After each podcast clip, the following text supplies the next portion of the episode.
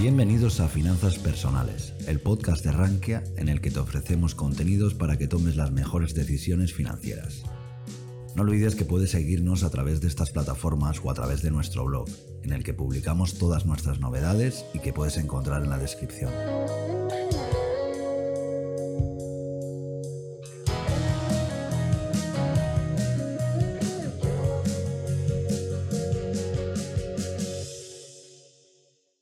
Hola a todos y bienvenidos de nuevo. Tenemos con nosotros para esta charla a Franco Amati, que es cofundador de Signatura, una startup de blockchain para la validación de documentos, así como de los proyectos de Espacio Bitcoin y Bitcoin Argentina. También es miembro y organizador de la BitConf, conferencia latinoamericana de Bitcoin y blockchain.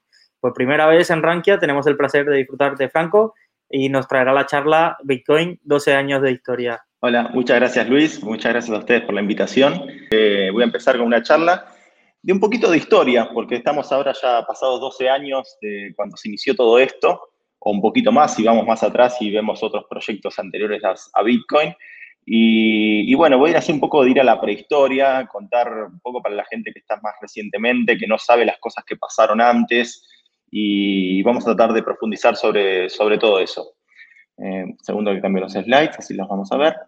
Bueno, voy a hablar de, Bitcoin, historia de éxitos, fracasos y algo más. Éxitos porque hay cosas buenas que han pasado, hay cosas malas, hay cosas malas de las cuales se aprendieron mucho y, hay cosas que yo ni yo mismo a veces me, acordaba y repasando un poco la historia digo, ah, cierto que había pasado tal cosa o esto es muy similar a tal otro evento que ha pasado.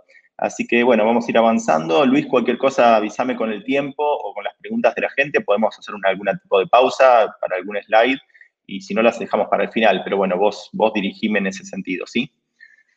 Así que bueno, vamos a empezar del origen, cómo nació Bitcoin. Eh, muchos obviamente saben más la historia de Satoshi Nakamoto y demás, pero vamos a ver, pilar un poquito más en detalle de cómo fue todo eso, ¿sí? Y bueno, si nos remontamos, esto empezó en el año 2008, ¿sí? En el año 2008, una persona llamada Satoshi Nakamoto mandó un, email a una lista de correo, una mailing list de criptografía, eh, describiendo una idea de una especie de dinero en efectivo digital que no tenía intermediarios de confianza. ¿sí? Eh, esto fue el primero de noviembre de 2008.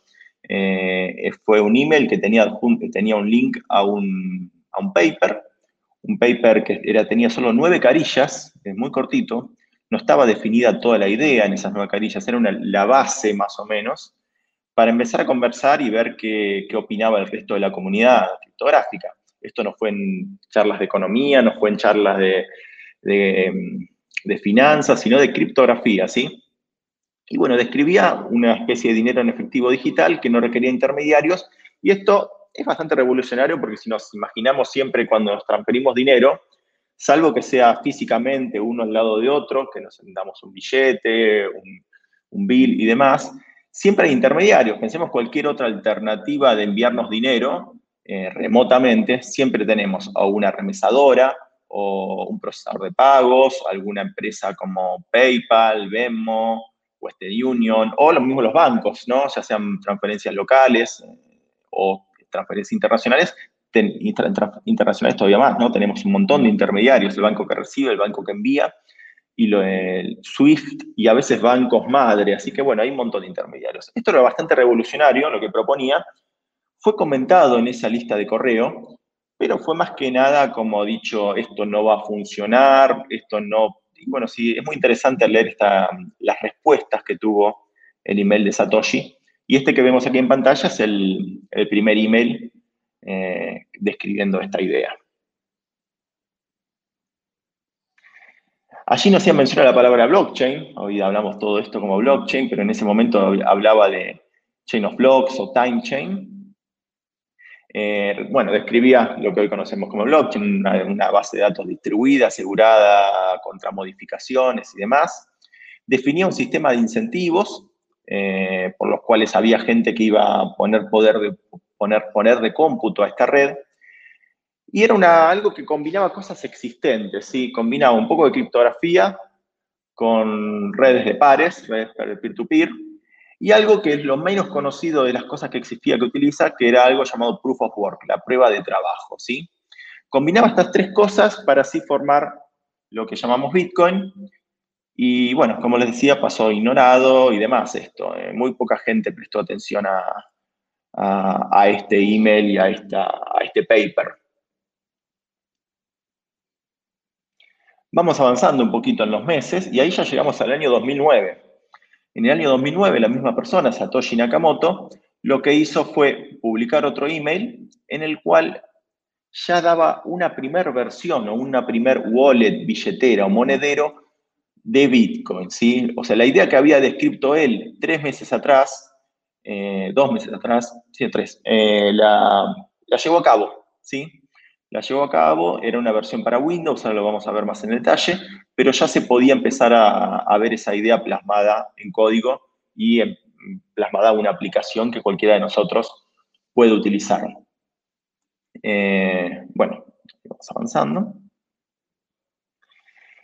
En el código, o sea, en el primer monedero de Bitcoin, que hoy en día llamamos Bitcoin Core, pero lo vamos a ver más adelante, cuantifica y detalla un montón de cosas que no estaban en el paper. ¿sí? Esas nueve carillas no era una definición de protocolo perfecta con el cual podíamos llevar a cabo la idea, el proyecto, sino que era la idea. Y en código se empiezan a plasmar un montón de cosas que no estaban. Por ejemplo, los famosos 21 millones de, bitcoins, el, el cap de monedas de bitcoin, no estaba definido en el paper. El que iban a ser 50 monedas nuevas cada 10 minutos, que bueno, después eso se fue acortando a las 6.25 monedas cada 10 minutos que tenemos hoy en día, cada cuatro años, este, estos parámetros monetarios de emisión no estaban en el paper tampoco, son cosas que se cuantificaron después. O sea que el protocolo nunca, nunca estuvo por escrito como la mayoría de los protocolos que conocemos en otras tecnologías, que tenemos una forma, un estándar al cual seguir, sino que en Bitcoin ese estándar al lanzarse fue básicamente el código fuente del primer monedero. ¿Qué decía estos detalles tan importantes hoy como el 21 millones de monedas?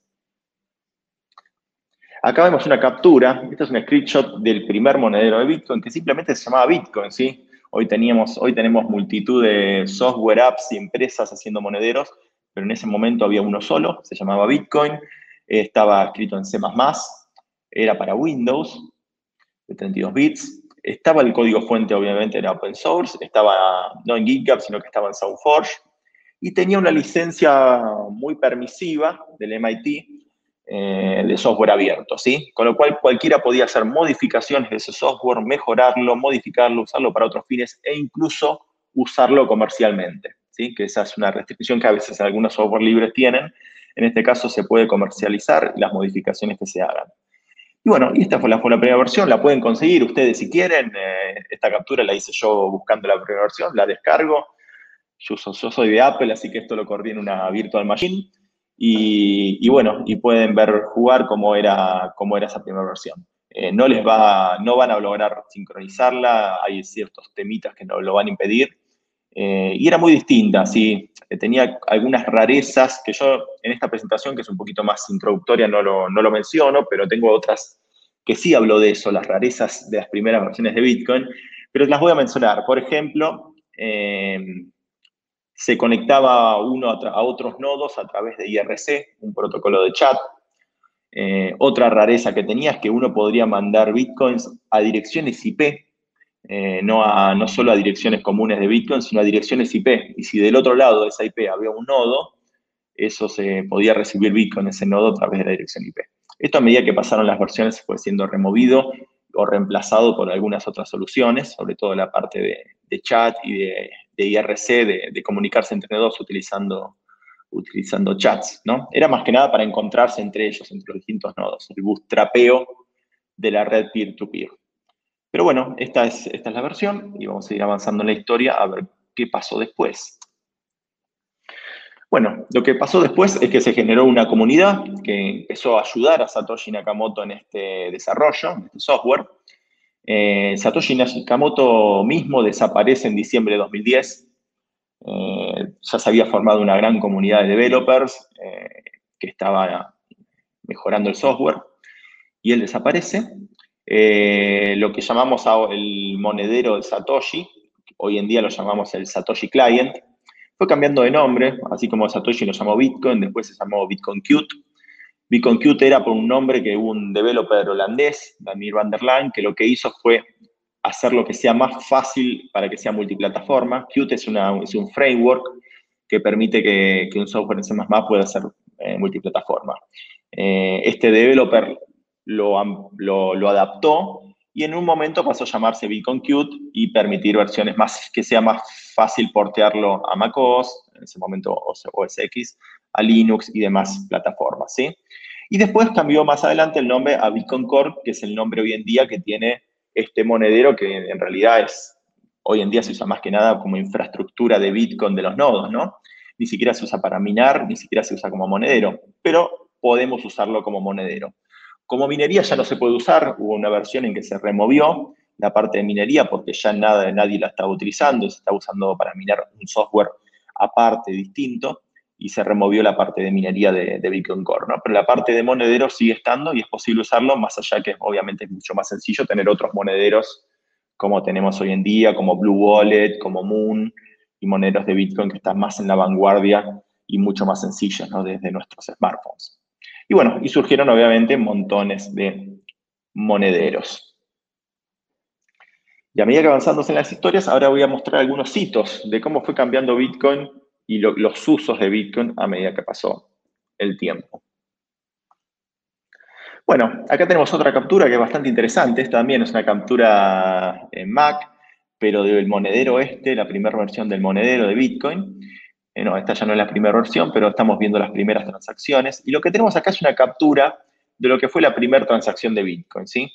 Las primeras transacciones eran simplemente de minería, era, recibir los, los Bitcoin minados, pero unos días después de que Satoshi lance el cliente, un developer llamado Hal Finney eh, intercambió unos mensajes con, Satoshi y, em, y se intercambiaron 10 bitcoins. ¿sí? En lo que vemos acá en la captura es la wallet de Hal Finney, como vemos ahí por la parte de abajo, cómo recibe en un momento 10 bitcoins. ¿sí? Hal Finney recibe los primeros bitcoins y eso pasó a ser en todo el blockchain de Bitcoin la primera transacción en la historia. Eh, eh, ¿Quién era Halfine? Halfine era alguien que estaba en la comunidad CryptoPunk o Cyberpunk. Eh, era un developer de PGP, Pretty Good Privacy, es una herramienta para cifrar emails o mensajes, cifrado de texto. Él fue un developer de eso. hizo algunas otras cosas y bueno, y era, estaba en esta mailing list que utilizó Satoshi y fue uno de los primeros en, en bajarse el cliente y sobre todo en utilizarlo con Satoshi.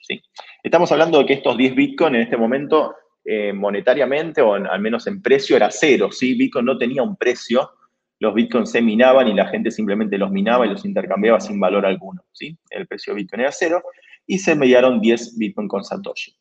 Eh, hay mucha gente que cree que Hal Finney fue Satoshi, de hecho yo, soy más de esa postura, eh, hay varias teorías. Halfine lamentablemente no, está más con nosotros, falleció de la enfermedad ELA eh, hace varios años ya, eh, y, está criogenizado en Estados Unidos. En Estados Unidos hay una fundación que permite criogenizar eh, cuerpos de gente fallecida. Es un poquito medio tipo Futurama esto para los que conocen el dibujo.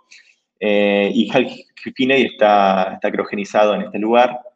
Eh, a la espera de no sé qué cosa pueda pasar en el futuro, ¿no? Eh, pero bueno, va mucho con su, con su filosofía, con su forma de ser, esta cosa futurista de estar criogenizado. Pero bueno, muchos creen que Satoshi, y bueno, si fue Satoshi, la verdad que es bastante bizarro, porque bueno, tenemos a Satoshi Nakamoto criogenizado en algún lugar de Estados Unidos, así que es una anécdota bastante extraña. Pero bueno, eh, esto fue la primera transacción de Bitcoin, y vamos a avanzar en la historia. Bitcoin seguía valiendo cero. Y acá llegamos al mismo año, pero ya avanzados 10 meses, en lo que fue la primera transacción que hubo de Bitcoin con valor monetario, ¿sí? Se intercambiaron eh, saldo PayPal, o sea, eh, dólares o euros, en este caso eran dólares que una persona tenía en, PayPal, por 5.050 Bitcoin, ¿sí? Esto fue en la fecha que lo vemos aquí en pantalla. La persona que lo hizo fue Martin Malmi. No, no tengo miedo a, esto, a mostrarlo, porque bueno, esto ya es sabido, esto él mismo lo posteó, este es un tweet de él del año 2014. Eh, y bueno, esta, esta, transacción también se veía en un, en un, foro que sigue existiendo, que es bitcontalk.org. La gente que quiere experimentar un poquito y leer los primeros mensajes de Satoshi, les recomiendo ir a este foro, bitcontalk.org, donde va a poder ver mensajes de Satoshi todos los días escribiendo Satoshi y demás, y opiniones y demás. Y está esta operación también. Bueno, esto acá, bueno, lo que están diciendo es que, bueno, se intercambiaron y fue la primera vez que Bitcoin tuvo valor monetario, ¿sí? Podemos definir un precio, porque una transacción no de bienes y servicios, sino de dólares contra Bitcoin. Y, y, bueno, pueden ir a la transacción, de hecho, pueden buscarla, está ahí en el blockchain, es visible para todos, no está visible el valor monetario, ¿no? Y la contraparte de Martin Malmi fue alguien que se hacía llamar New Liberty Standard, que también era muy activo en el foro este de Bitcoin Talk. Eh, pueden encontrar también los mensajes de él. Y bueno, fue la primera compraventa monetaria, es un hito histórico ¿sí? en la historia de Bitcoin. La primera vez que tuvimos un precio real, ¿sí? porque al principio se decía, el precio de Bitcoin se decía se calculaba la electricidad que, que, uno había gastado para minar esos bitcoins, entonces decía, si gasté tanto en electricidad para tener la computadora, porque en esa época se minaba con computadoras de escritorio x86, ni siquiera GPU, y lo que, el tiempo que me llevaba a tener el costo eléctrico ese, más o menos lo pasaban a cuántos bitcoins son y así definían el precio. Pero bueno, acá ya tenemos una, una transacción real, una prueba de precio. Vamos a ir avanzando y acá vamos a llegar a algo mucho más conocido tal vez para todos ustedes, que es la primera compraventa de un producto o servicio a cambio de Bitcoin, ¿sí? Em, esto ya fue en el año 2010, ya habíamos tenido muchas eh, transacciones de Bitcoin de saldo PayPal o de dólares versus Bitcoin, pero nunca de un producto o servicio. Y una persona llamamos, llamamos Laszlo Hanschek, no sé cómo se pronuncia, disculpas, que era alguien que estaba en la comunidad de Bitcoin, eh, muy activo del estado de la Florida, eh, lo que hizo fue en, este foro Bitcoin Talk, hizo un post diciendo quiero que alguien me compre dos pizzas y me las envíe a mi casa y yo le doy eh, a cambio 10.000 bitcoins, ¿sí? o sea, no era un comercio que aceptaba pizzas, ni nada por el estilo, sino que eran dos, dos, particulares, dos individuos, y uno comprando unas pizzas a otro y enviándoselas a su casa a través de, como la creo que la pagó con tarjeta de crédito, imagino, y bueno, se las envió a su casa y la otra persona envió 10.000 bitcoins. La otra persona fue Jeremy Sturriband, que estaba en Europa, eh, creo que era Inglaterra, si no mal no recuerdo, no me acuerdo si era Inglaterra o Irlanda, pero creo que Inglaterra. Eh, y bueno, le envió las pizzas online y hicieron este intercambio. Em, esto de Laszlo era una persona bastante conocida en la comunidad porque había sido la persona que inventó la minería GPU, o sea, que no les dé lástima a ninguno de ustedes que están viendo esto diciendo, uh, perdió 10.000 bitcoins. Primero que si no hacía eso, Laszlo, de alguna manera la cadena y el, engranaje tiene que empezar a girar eh, como para que Bitcoin se empiece a usar, ¿no? Hay, alguien tiene que ser el primero. Segundo, que obviamente Laszlo tiene y tuvo muchos bitcoins porque era el que inventó la minería GPU. O sea, antes los bitcoins se miraban con x86, él pasó a usar las placas gráficas para crear un software para que podía minar con GPU eh, lo cual le daba una ventaja muy grande versus el resto de los mineros que usaban CPUs. O sea que había logrado minar muchos bitcoins con esto. Después, obviamente, este software se empezó a usar con todos y después vinieron los FPGA y después vinieron los ASIC y otras cosas de minería, que ahora que pienso eso podría haberlo puesto como un hito en la historia de Bitcoin, eh, los tipos de minería, cómo fue cambiando. Hubiese estado bueno, no se me ocurrió. Pero bueno, eh, bueno, este es un hito bastante importante, ¿sí? Y algo particular es que eh, Laszlo tardó cuatro días enteros en encontrar a alguien que haga este intercambio. Obviamente que se murió de hambre, se tenía que esperar cuatro días para las pizzas. Pero al final lo terminaron resolviendo por IRC, por chat, con Jeremy, y fue cuatro días después del post en Bitcoin Talk. O sea que no es que fue tan fácil encontrarle a alguien que le mande las pizzas. Tardó cuatro días. Y bueno, ahí tenemos el primer intercambio de productos y servicios a cambio de Bitcoin. Eh, Hubo, después de esto empezaron a haber comercios que aceptaron Bitcoin y demás, y ahora lo vamos a ir diciendo a medida que pasamos la historia, enviando el cronómetro como para ir viendo el tiempo, y vamos a ir avanzando. Igual, cualquier cosa que no llegue con los tiempos, lo mejor me parece la parte más vieja, porque lo más reciente es más gente lo conoce, ¿no? Bueno, avanzamos en la historia de Bitcoin y acá vemos algo, un suceso que para mí es importante y lo puse como un hito, que pasó también en el año 2010, un poquito después de la pizza, y fue un bug que tuvo Bitcoin por el cual se, emitieron unos 184 mil millones de Bitcoins, ¿sí? Eh, es un bug muy, importante. Este bug fue pachado, se corrigió, se lanzó una versión de Bitcoin que lo corrige. Eh, y los Bitcoins que se generaron propio de este bug eh, dejaron de existir, ¿sí? Esto en esa época fue tal vez un poquito más fácil, hoy si pasa esto sería mucho más complejo, porque bueno, hay transacciones que se hicieron y demás. Lo que se hizo fue crear un nuevo software de Bitcoin, un nuevo Bitcoin Core sería hoy en día, que la transacción esta que tenía, que utilizaba este bug para generar bitcoins nuevos más allá de los 21 millones era invalidada y el resto de las transacciones no. Con lo cual eh, se volvió a los 21 millones y demás. Pero bueno, esto es la verdad que esto nos demuestra, por un lado, que Bitcoin no, no está resistente a bugs y a bugs muy graves, ¿sí? como este. Y todo tiene solución, ¿sí? Obviamente, hoy que pase hoy sería un pequeño drama bastante grande, pero se, solventa, ¿sí? la red estará sin funcionamiento por, por unos par de días, eh, no podremos hacer transacciones de Bitcoin por un par de días hasta que esto salga una nueva versión, la nueva versión supera en la cadena de bloques a las versiones que tenían el error y bueno, y una vez que está eso solucionado podemos seguir transaccionando utilizando Bitcoin, ¿sí? Pero bueno, eh, sería un problemita bastante grande. Y ojo, lo vivimos de nuevo en el año 2018, por suerte, en el año 2018 alguien descubrió un bug similar, pero no fue explotado ese bug, ¿sí? se, lo, reportó a los developers de Bitcoin. Eh, los developers de Bitcoin lo reportaron a su vez a algún montón de otras altcoins, porque como bien sabemos, muchas de las altcoins son forks de Bitcoin. No me refiero a forks solo de Bitcoin como Bitcoin Cash o Bitcoin Gold y esas cosas, sino a forks como Zcash o, o Litecoin, ¿no? que son otras monedas realmente desde cero, pero usaron el, usaban el código de, base de Bitcoin y esas monedas también tenían el black inflacionario. Pero bueno, eh, tuvimos más suerte en el año 2018 porque no nos enteramos hasta que estaba después que estuvo pacheado. Fue todo bastante responsablemente, se hizo, pero bueno, si hubiese estado, hubiese sido un problema que nos hubiésemos quedado sin Bitcoin por unos días. Seguramente en tema precio hubiese bajado Bitcoin y después subido de nuevo, como siempre ha pasado en la historia, ¿no? Pero bueno, habría pasado eso. Seguimos avanzando en la historia y llegamos al 2011. Y este es un caso bastante particular porque esto fue notorio, ¿sí? Eh, en 2011 lo que pasó es que eh, Wikileaks venía ya con problemas para aceptar donaciones porque el gobierno de Estados Unidos le estaba bloqueando las cuentas bancarias, los procesadores de pago, o sea que no podía recibir más donaciones con, con Mastercard o con Visa o tarjetas de crédito. Y Wikileaks venía hace tiempo queriendo aceptar Bitcoin.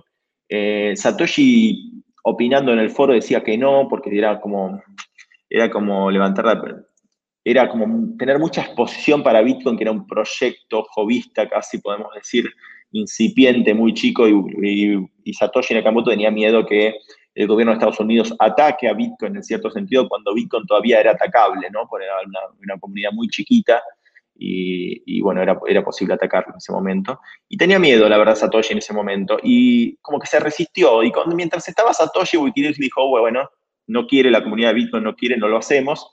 Cuando Satoshi ya no estuvo y Wikileaks tuvo más ataques, lo que hizo Wikileaks se dijo, listo, no les gusta, no hay problema, esto es un software que cualquiera puede utilizar, nosotros lo vamos a utilizar. Y posteó este tweet que, estamos viendo en pantalla, donde dice que, eh, bueno, que pasaban a aceptar donaciones en Bitcoin, y posteó la dirección. Esto fue bastante revolucionario porque generó notas de prensa, ¿sí? obviamente Clicks era algo conocido, Bitcoin no, y esto generó un montón de exposición. ¿sí?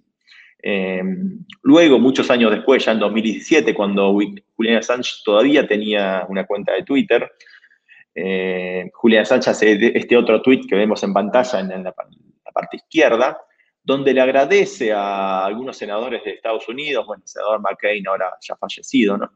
Le agradece los bloqueos porque, bueno, ¿qué pasa? Con los Bitcoin que había recibido Wikileaks, a medida que subió el precio de Bitcoin, obviamente que ha tenido grandes ganancias Wikileaks en eso. Y, bueno, Julian Assange hace un poquito esta humorada de mostrar esto, como dicen, disfrutando que haya tenido los bloqueos, porque, bueno, gracias a eso tuvieron tuvieron estas grandes ganancias y bueno, y, mucho dinero que ha tenido Wikileaks gracias a Bitcoin. Pero bueno, esto lo pongo como un hito por esto. Fue la primera vez que algo importante o conocido más allá de esta criptocomunidad de bitcoiners utilizó Bitcoin, ¿sí? Y acá vamos a pasar al año 2012, algo que la gente, la gente que está en la comunidad de Bitcoin estaba en esa época, mucho, no muchos se acuerdan, pero esto fue en su momento fines del año 2012, empezando el bull run ya de, del año 2013, fue un bull run que estuvo en el marzo, abril de, 2013, que llegamos hasta los precios a 266 dólares por Bitcoin. Y en este bull run, el año anterior, ya cuando Bitcoin creo que estaba tipo los 12 dólares o los 10 dólares, no me acuerdo exactamente, eh, pasó algo que fue importante, que WordPress pasó a aceptar Bitcoin, ¿sí? Y esto fue muy llamativo para la comunidad. Eh, yo creo que WordPress ya no acepta Bitcoin y demás, pero bueno, creo que en esa época fue muy llamativo porque era una empresa que muchos conocíamos, como WordPress, aceptar Bitcoin, ¿sí? Eh, ¿Para qué? Para, bueno, para su manejador de contenidos, para los plugins, para los templates, para todo ese tipo de cosas, permitía pagarlo. Y era muy interesante, si ustedes pueden, van al, blog de WordPress, todavía pueden encontrar el, el post del año 2012, y lo que era muy interesante eran los motivos por los cuales WordPress decía que iba a aceptar Bitcoin. Y es perfecto, muy alineado a lo que pensamos hoy en día en la comunidad Bitcoin, ¿sí? Los motivos era que decía que había muchos lugares del mundo que querían ser clientes de WordPress, ¿sí? Comprar templates, plugins y demás del manejador de contenidos y no podían porque tenían problemas con las tarjetas de crédito, ¿sí? Había muchas tasas de alta, en, en África muchas tasas de fraude muy altas, había muchas veces, y las payment network tradicionales, que bueno, en el primer mundo son, son norma, en otros países del tercer mundo no eran norma. Y, bueno, decía este eslogan que pongo acá en el final del slide, nuestra meta es habilitar a la gente, no bloquearla, y por eso aceptó Bitcoin. ¿sí? Así que bueno, esto fue, un hito histórico porque bueno, fue la primera vez que una empresa relevante o importante aceptó Bitcoin como medio de pago, que hoy en día sigue siendo medio de pago, si lo pensamos hoy, sigue siendo completamente anecdótica. Sí, podemos comprar, yo pago con mis pasajes aéreos eh, justamente con una empresa de España, en Destiña, con, con Bitcoin, o tenemos Bitrefill, que con Bitrefill podemos pagar un montón de cosas con Bitcoin, y hay pero sigue siendo anecdótico. Si Bitcoin todavía no es el uso prioritario, obviamente, de Bitcoin, no es medio de pago. Pero bueno, aquí vimos que hubo un caso de una empresa muy relevante en esos años. Seguimos avanzando en la historia y llegamos al primer halving. ¿sí? Esto de la, emisión monetaria de Bitcoin se reduce a la mitad. Tuvimos el primer halving en el año 2012. Fue unos días después de esto de WordPress y, fueron, la verdad, la comunidad estaba muy revolucionada esos días. Eh, Bitcoin estaba subiendo de precio porque se venía el halving, el halving y la verdad que no sabíamos cómo iba a actuar esto. Hoy en día ya los halving ya sabemos que, bueno, el precio, el precio se descuenta, empieza a subir antes que pase y un año después que pase se ve más en la realidad. Pero, pero bueno, no sabíamos qué iba a pasar, era muy, y habrá un bug en el código, decían, había muchos mineros que decían, no, nosotros no vamos a hacer eso, queremos un, un, código de Bitcoin que no tenga halving porque para nosotros no va a ser rentable minar, nosotros queremos seguir con los 50 Bitcoins cada 10 minutos, no pasar los 25, porque eso va a generar algo llamado Death Spiral o el espiral de la muerte, que es algo muy conocido de esa época y que en cada halving se empezó a decir como que esto llevaba, el halving llevaba a la muerte de Bitcoin y demás. La historia obviamente ha refutado todo eso. Los que ya vivimos todos estos halvings sabemos que, todo, que era todo mentira, pero bueno, cuando no había ningún halving, y podemos dudar un poquito, un poquito de miedito podíamos llegar a tener de qué pasaba con esto de bajar la minería al 50%. Eh, bueno, justo en Bitcoin lo estamos viviendo en estos días por otro tema, pero bueno, es otra cosita. Bueno, la verdad que no pasó nada, tuvimos el primer halving, hoy en día ya hemos tenido varios halving más y nada, es un hecho más, pero el primero fue revolucionario, ¿sí? Había, había mineros con miedo, la comunidad no sabía qué iba a pasar y anduvo todo bien por suerte. En ese momento ya se estaba minando con GPU 2012, ¿sí? La minería de FPGA y de ASIC vino en el año 2013. O sea que esto era todo básicamente gente con computadoras en sus casas minando y quejándose del halving. Avanzamos en la historia, pasamos varios años ya acá, y vamos a la quiebra de MTGOX, ¿sí? Que esto es algo que no es de Bitcoin, pero es Bitcoin, ¿sí? MTGOX es una casa de cambios que era la más famosa en el año 2012, 2013, 2011, que bueno, eh, tenía creo que el 90% del mercado, o más tal vez, y bueno, eh, se fundió, ¿sí? Eh, la gente que tiene, tenía bitcoins en esta casa de cambio, eh, hoy en día todavía está tratando de cobrarlos, se calcula que, que, este año el que viene los va a cobrar, yo de hecho estoy en el juicio también, yo estoy por un caso mucho más raro igual, porque yo compré bitcoins defaulteados a gente que había quedado atrapada en MTGOX, o sea, le di bitcoin por fuera del sistema de MTGOX y recibí por dentro, esperando tener una ganancia, lo cual no funcionó porque yo pagué 0,3 bitcoins por cada bitcoin entero defaulteado en MTGOX y te van a terminar pagando probablemente un poquito menos que eso. Pero bueno, terminé en el juicio con esta empresa. Y esto ha pasado muchas veces en la historia de Bitcoin, ¿sí? Esto es bueno remarcarlo para, para la gente que está hace poco, que bueno, los Bitcoin que tenemos en las casas de cambio de un día para otro pueden dejar de estar. No, lo, tenemos la posesión de esos Bitcoins no están en wallets, no están en billeteras, sino que están en casa de empresas que pueden tener los problemas de cualquier empresa, desde empleados infieles robando los bitcoins hasta dueños infieles robando los bitcoins, problemas de, mm, descuidos o robos por no por em, gente de adentro de la empresa, sino gente de afuera que los logran hackear, eh, descuidos que perder las claves privadas o problemas legales, incluso de lavado de activos y demás. Alguna de estas empresas puede tener algún día sus procesamientos bloqueados por algún juez, por algún cliente que tuvieron, y en ese caso los bitcoins pueden estar confiscados, retenidos, bloqueados, montones de posibles fachas, así que hay quienes utilizan las casas de cambio, recuerden que lo bueno de la casa de cambio es para operar y después irse, eh, y nada más, ¿sí? Eh, así que no les recomiendo guardar, guardar bitcoins en casas de cambio, ¿sí? Es para hacer, y bueno, la gente que hace trading obviamente no tiene otra, pero bueno, son que sepan los riesgos, ¿no? Y bueno, en este momento, este esto en 2014, cuando fundió, mucha gente dijo la muerte de Bitcoin, pese a que había habido casas de cambio que habían cerrado antes, y acá tenemos MyBitcoin 2011, que era una wallet trucha, eh, Bitcoinica en 2012, bueno, hubo otros, pero la verdad que 2000, el de MTGOX era, estaba en Japón, estaba esta empresa, y era muy, era muy grande, ¿sí? Las personas que vemos acá arriba son clientes afectados de MTGOX que fueron a, viajaron a Japón con el, y a poner estos cartelitos para tratar de cobrar algo, no han logrado cobrar nada al día de hoy. Eh, y lo que tenemos abajo son, es el dueño, uno de los dueños de, este, de esta casa de cambio, Marcar Pérez. Eh, la foto a la izquierda es antes de la cárcel, la foto a la derecha es después de estar en prisión. O sea que, bueno, le, ha caído bien la prisión, digamos, un poquito, si vemos la, la imagen de él. Eh, ha bajado mucho de peso, pero bueno, es la misma persona.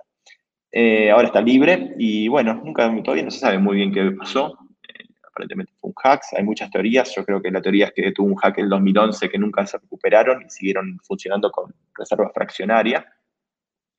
Luis, cualquier cosa vos decímelo. No, la verdad que al no tener feedback del otro lado, yo no sé los tiempos y realmente si todavía está funcionando esto, se cortó la conexión. Pero cualquier cosa decime que está todo bien como para seguir avanzando con, los slides, ¿sí? Bueno, eh, bueno, y esto fue, pero bueno, Bitcoin se recuperó, ¿sí? Después de esto, Bitcoin ha habido más casas de cambio que han tenido aquí eh, hacks, Bitstamp es una, Binance es otra, que se han recuperado, no siempre que ha habido un hack la empresa fundió, sino que de muchos, por suerte, tenían fondos de sobra, de buenas ganancias o inversores han puesto más dinero. En el caso de Bitstamp, fue, los inversores pusieron más dinero para que la empresa logre, logre salvarse. Y en el caso de Binance, eh, mm, supuestamente, en teoría, tenían más dinero ellos de ganancias que pudieron aprovechar. Pero bueno, son riesgos. Llegamos al año 2017, ¿sí? El año 2017 fue un año bastante particular, no solo por la subida del precio de Bitcoin, que fue el año que llegó a los 19 mil dólares, sino fue el año de los forks, ¿sí? Muchas, eh, es el año que empezamos a tener los Bitcoin Cash, los Bitcoin Gold, y el, toda persona que tenía Bitcoin real pasaba a tener estas altcoins llamadas Bitcoin algo. Eh, y no se sabía, muchos decían que esto iba a licuar el precio de Bitcoin, que Bitcoin iba a superarse si nos, pasamos a tener montones de, monedas que son también Bitcoin o son derivados de Bitcoin. Bueno, al principio fue un caos, admito que sí. Fue, a la larga fue una buena noticia para los tenedores de Bitcoin porque todos pasamos a tener estas otras monedas que después la mayoría de nosotros calcula habremos vendido, porque bueno, la verdad que no sirven para nada hoy en día, pero bueno, existen y, tienen precio en este mercado tan especulativo. Algunas casi no, acá tenemos el caso de Bitcoin Private, BTCP, creo que ya no existe más, pero bueno, y otras como United Bitcoin y Bitcoin 2X, prácticamente, o BTX, no existen más, han ido a cero literalmente, pero otras como Bitcoin Cash o Bitcoin Satoshi Bitcoin eh, Fusion siguen existiendo.